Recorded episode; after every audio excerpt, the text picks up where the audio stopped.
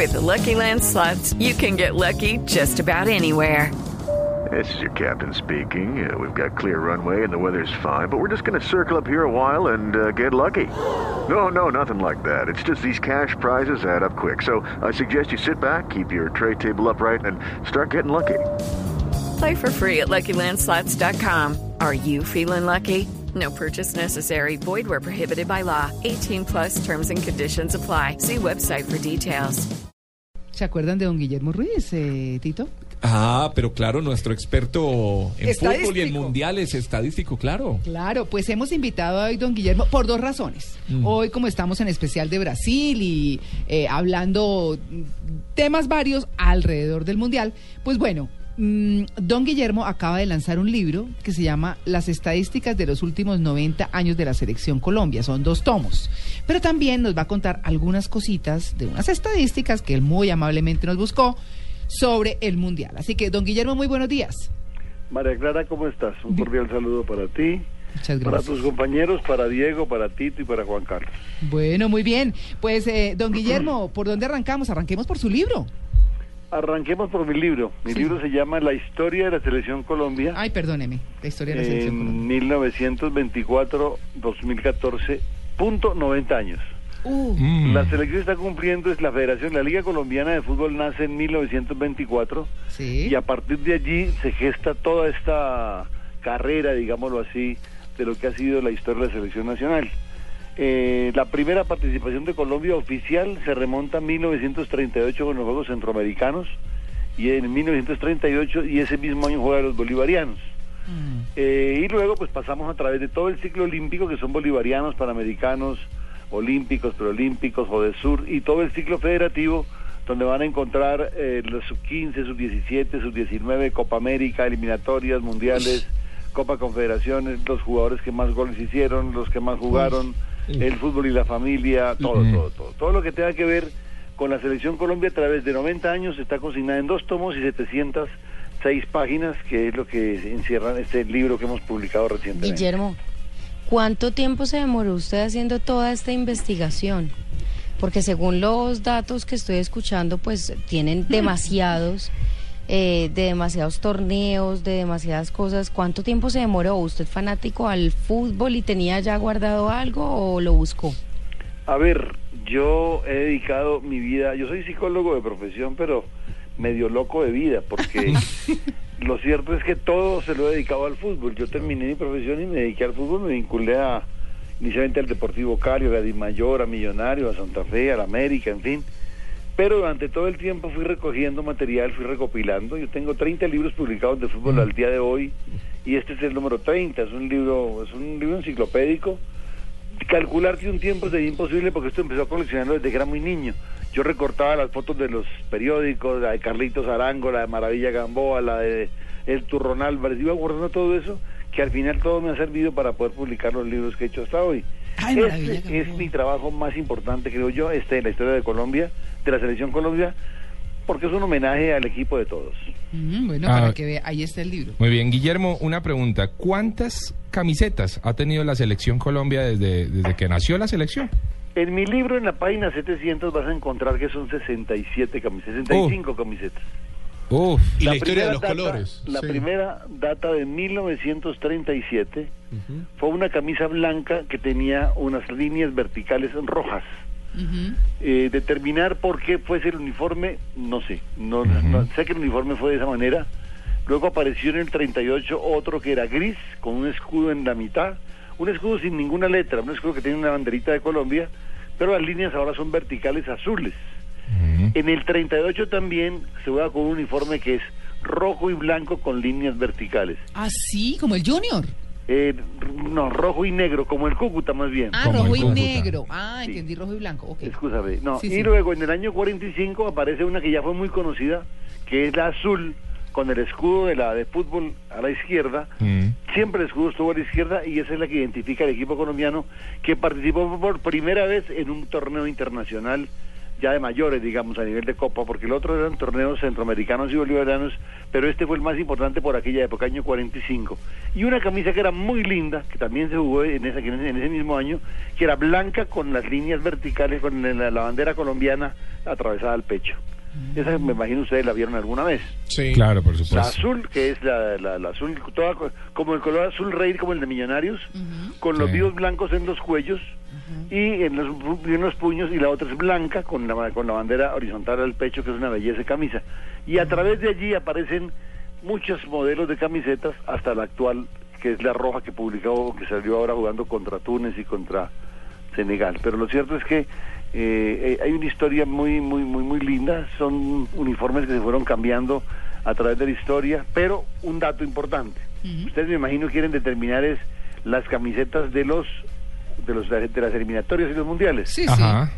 Entonces, mire, en el 57 fue blanca Sí. con un escudo de Colombia de Colombia en el costado izquierdo. Sí. Sí. En el 62 fue azul, como las que le dije ahorita, azul sin vivos, solo azul con el escudo de la de, la de fútbol. En el 65 fue azul con un escudo de la de fútbol. En el 69 también fue azul con un escudo de la de fútbol. Mucho tiempo En el azul. 73 Mm, fue mm. la famosa naranja Claro, Ah, sí, señor. exacto. Con el la- la- con, el- con la bandera cruzada al pecho. Mm. También en el 77 fue la naranja. En el 81 aparece una blanca que es equivalente a la primera que les hablaba, pero ya con la, con la bandera cruzada también, mm, blanca y la naranja también se juega en el 81. Ahí desaparece el uniforme naranja por siempre. Para el 86 el doctor Ochoa hace un cambio, modifica los uniformes de Colombia y aparece el de la camisa roja con pantalón azul y media amarilla Claro. y el al revés, amarillo, azul y rojo. También con camisa amarilla. O sea, con camisa roja y con camisa amarilla. Al Mundial del 90 vamos con la camisa roja. En Sí, la miniatura claro. jugamos con la camisa roja y en algunas ocasiones con la amarilla. Pero esa amarilla tenía vivitos con el escudo, con la bandera de Colombia, en fin. Sí, sí. En el año 94 es amarilla. En el año 98 es amarilla. En el 2002 es amarilla. En el 2006 en el 6 es amarilla. En el 2010 es amarilla y en el 2014 es amarilla y ahora la roja que acaban de colocar Exacto. para el uniforme. Claro, la, la secundaria, la suplente. Sí, lo sí, claro, aquí, aquí siempre hay una suplente que es... Y la titular, imagínate, hay un uniforme que utiliza alguna vez en, un- en, un- en- en Ecuador, en una eliminatoria, que es una camisa celeste, muy Sí. linda, pues no la jugó sino una vez. Te ponte en algún otro amistoso. Pero el, pero el color predominante de los últimos años es amarillo. Inicialmente era azul.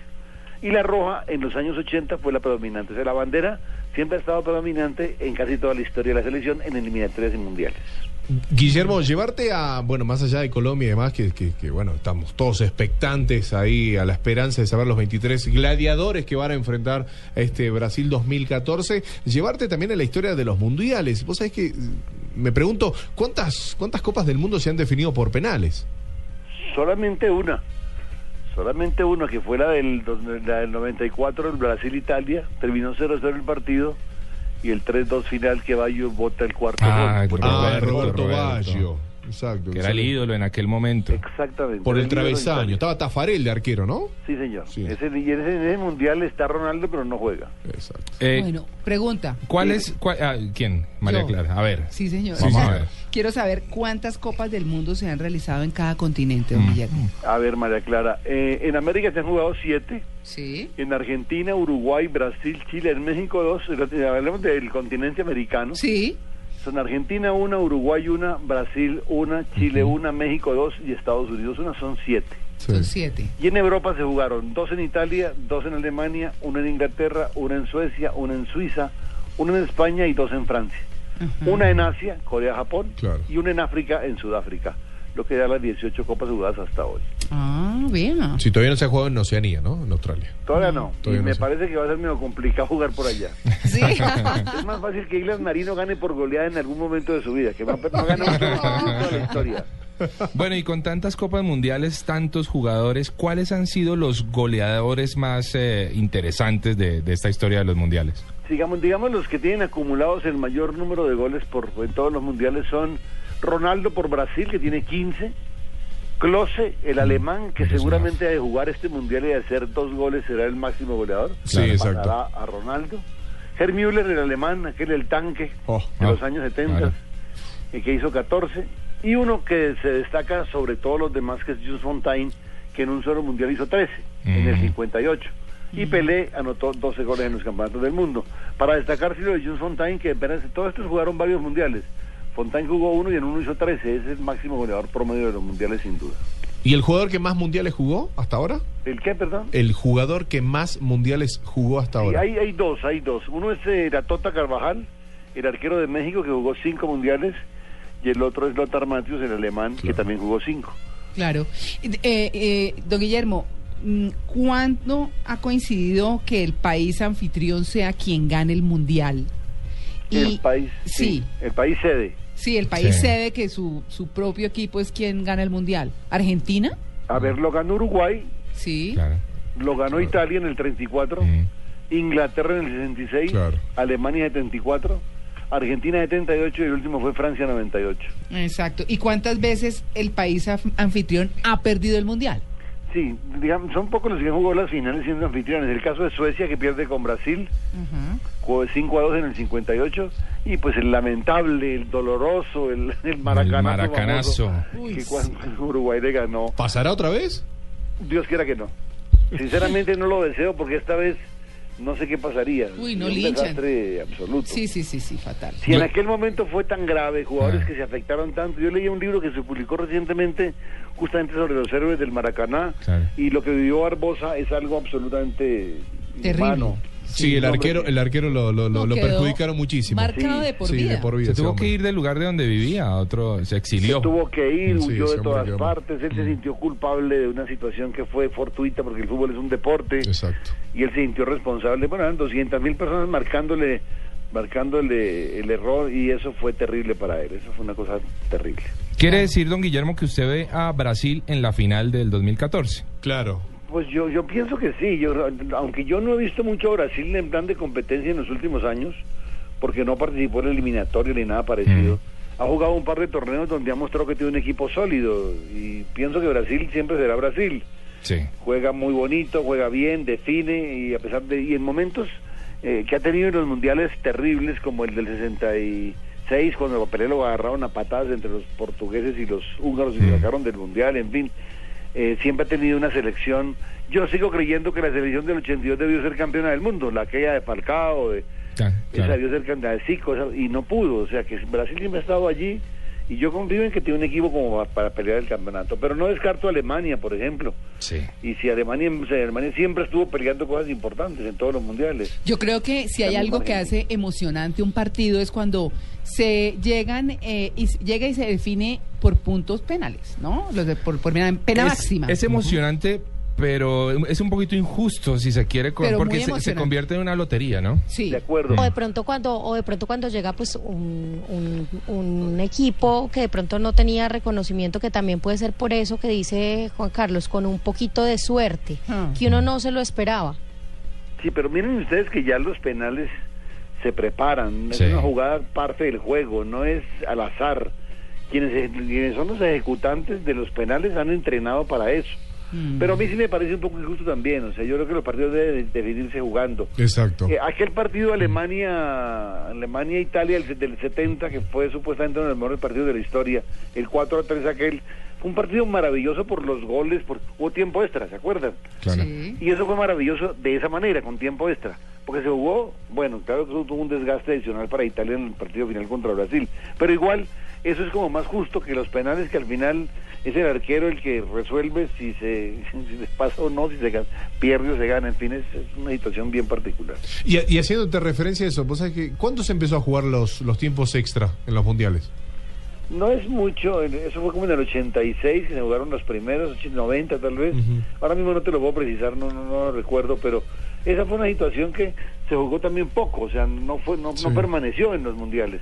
Don Guillermo, pero yo, yo quiero devolverme un poquito a los a los puntos, eh, a los, eh, A los partidos de exacto. ¿Cuáles eh, o cuántas veces se ha definido la Copa del Mundo por penales? Porque eso es Una no más, una no más. La del La 94. de Italia. Perdón, la del 94. Italia-Brasil en Estados Unidos. Mm, Eso debían hacerlo acaricia yo y ya, chao, listo. Sorteo de moneda, ¿no? Bueno, le- le- le- ahí- sí, tampoco la caricé. Miren ustedes que Colombia, en un sudamericano hace muchísimos años, año 67, Ujú. perdió una clasificación con Argentina porque quedaron iguales en todo por una Por moneda. Sí, y eso sí duele.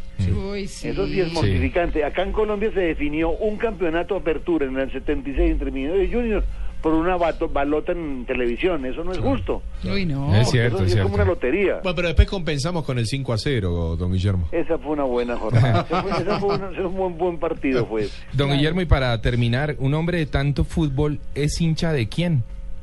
Viejito, mira, el cielo es azul. Ah, Y bien. eso no ha cambiado. Ah, de acá de la capital. Son mayoría, no se vale. Villitos, villitos. Bueno, muy bien. Pues, eh, don Guillermo Ruiz, muchas gracias por su atención con En Blue Jeans de Blue Radio. Y el libro que está publicando, ¿cómo es el, el, el nombre? Así lo. lo- bueno, así Se llama La historia de la selección Colombia. De verdad, es un documento que quien lo pueda ver, lo pueda, lo va a apreciar seguramente. Fue un esfuerzo de muchísimos años. Que espero simplemente que la gente lo pueda conseguir. Está en las principales librerías en Colombia, en la Panamericana, en la Nacional, en el Éxito, en Carulla, en fin. Está en todas partes, se puede conseguir y es un documento que de verdad eh, vale la pena guardar porque la selección Colombia se merece todo. Bueno, pues bueno, ahí está. Muy interesante. Un Sí. documento sin duda. Que hay que tenerlo. Como una enciclopedia Exacto, de la selección. Colombia. Así. Dile a Carlitos que se lo haré llegar, te lo haré llegar, Vera Clara, para que lo tengas tú con mucho gusto. Muchas Oh. gracias, don Guillermo. Carlitos es mi hermano, ¿no? Carlitos es tu hermano, sí. sí, sí, sí. Vale, pues don Guillermo, muchas gracias. Vale, un abrazo para ti y para todos allá. Igualmente. 8 y 43. Estamos en Blue Jeans de Blue Radio.